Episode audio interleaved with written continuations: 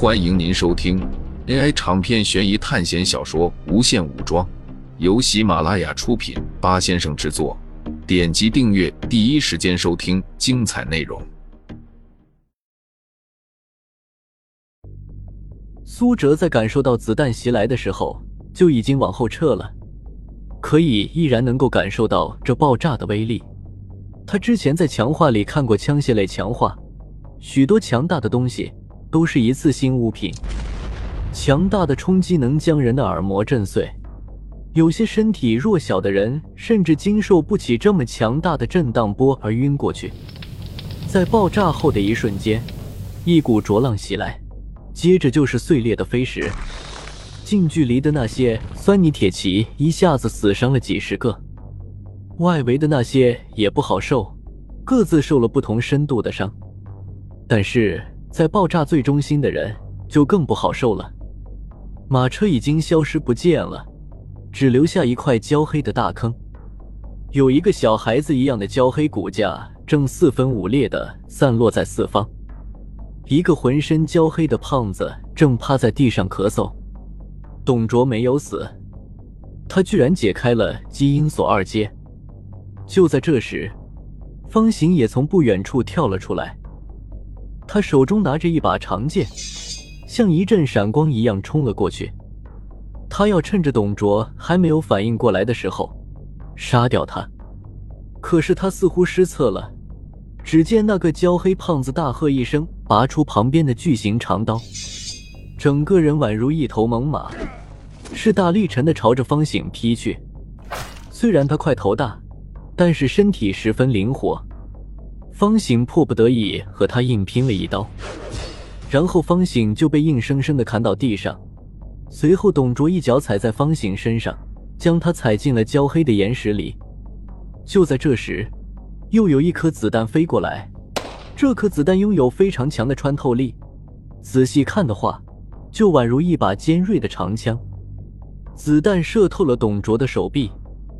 因为在千钧一发之际，董卓侧身躲过了这一发狙击，但是依然打在了他握刀的右手上，他整个手臂炸裂开来。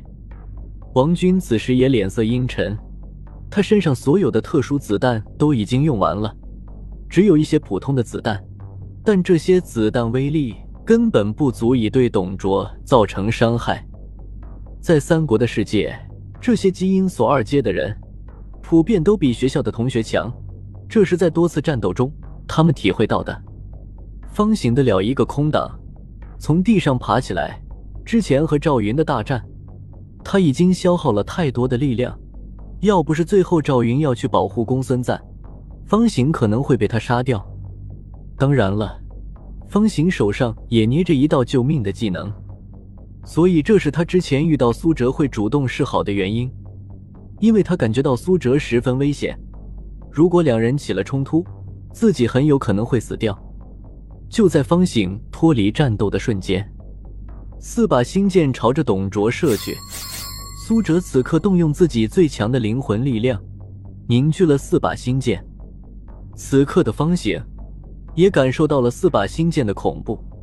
他虽然是灵魂二阶，但是他最强的斩杀技都没有这么强大。苏哲在召唤出四把星剑的时候，眼前一黑，差点要倒下。这是他透支了生命力才凝结成的四把星剑，要的就是一击必杀。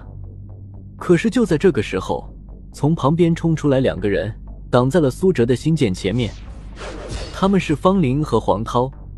之前两人被神剑禁卫围攻，好不容易才脱离危险，便一直在旁边观察。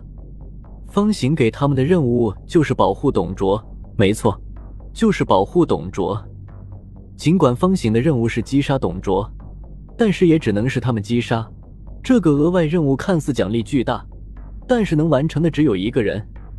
他们团队因为是分开到了两个阵营，无论董卓或者袁绍那边死亡，他们都会损失学分。如果他们得不到学分，那么就不能让董卓死掉。做不到获利，只能止损。方林和黄涛保护董卓，就是这个原因。这样的话，他们就不会损失更多的学分。可是，他们好像忽略了一件事：尽管方林和黄涛实力不弱，他们就能抵挡苏哲的攻击吗？方林展开了一面罗刹盾牌，这是他在来到董卓阵营后学习到的防御技能。黄涛则是解开了基因锁，没错，他解开了一阶基因锁。黄涛汇聚自己所有的力量，他手中握着一把长剑，在他脚下冒出红色的圆圈，长剑上光芒大涨，分裂出了几道耀眼的剑气。剑气同透明的星剑撞在一起，仅仅是一瞬间，黄涛的剑气就被击散。星剑攻势丝毫不减，撞在了罗刹盾上，盾牌的下场也和剑气一样，被星剑瞬间击破。四道星剑从他们身体穿过，方林甚至还没有反应过来就被击杀。不知道现在的他是否还记得刚来到这个世界时说的话。他可是十分喜欢别人死亡时那种撕心裂肺的声音，不过他现在根本没有机会体验了。黄涛解开了基因锁一阶，他的实力在整个方形的阵营中也是核心人物。他没有被星剑秒杀，是因为他在关键的时刻躲开了星剑前进的路线，也只有他这样解开了基因锁的人才能做到，而方林就躲不掉。因为他的神经反应和身体素质都没有能力躲开。黄涛惊魂未定，刚才他如果慢一秒，就会和方林一样被瞬间击杀。可是就在他还没反应过来的时候，一道身影出现在他的身后。苏哲举起手中的剑，复制上黑岩，砍断了他的四肢，但是并没有杀掉他。四道星剑因为被两人阻挡了一下，威力减弱不少。解开基因锁二阶，朝着董卓冲了过去。他想要抢在苏哲之前解决掉董卓。不过，他们好像忽略了一件事：董卓可不是任由他们宰割的鱼肉。方醒之前解开了基因锁二阶，都被董卓打趴下了。尽管被穿透弹击穿了手臂，但是他依然非常强大。一只青色的骷髅头从董卓身体冒出来，从他身体中心为原点，释放出一个黑色的领域。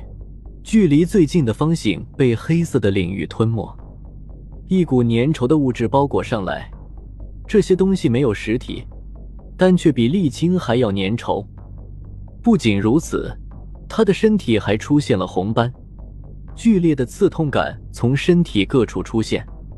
董卓不顾手上的伤痛，左手捡起了掉落的大刀，一股比之前更加猛烈的刀气挥出，狠狠朝着星剑劈过去。第一刀，他砍碎了第一把星剑；第二刀，刀气炸裂，同时第二把星剑碎裂。他举起拳头，手中握着一团青黑色能量，撞在了第三把星剑上。董卓的手还有他半个身体炸开。第四把星剑，他已经完全没有反抗能力了。巨额的学分还有那个 A 级综合测评就要到手了。可是下一秒，方醒扔出了一团能量屏障，挡住了苏哲的攻击。每个进入考试的人，手上或多或少都会有几件保命物品，就像之前苏哲的镇灵玉佩，还有子弹防护罩一样。董卓已经不能动弹了。他虽然是基因锁二阶。可是接二连三的被各种各样武器和技能攻击，他也承受不住。毕竟他不是顶级武将。你想要怎么样？方醒看着苏哲说道。因为苏哲正用剑抵着黄涛的脖子，他并没有第一时间杀死黄涛。方醒当时就知道事情不好。苏哲也没有着急，因为董卓现在动不了。尽管他知道有狙击枪正瞄准自己。我不知道你们之间的关系怎么样，但是我觉得，既然你们已经组成了一个团队，那么队员的性命还是很重要的吧？苏哲冷冷的看着方醒说道：“之前我收到提示，那个死掉的女生给了我两千学分，那么这个解开了基因锁一阶的人能给我四千学分。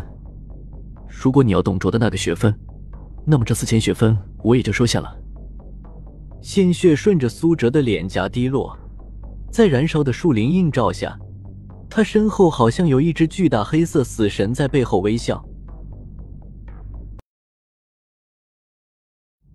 听众朋友们，本集为您播放完毕，欢迎订阅专辑，下集精彩继续。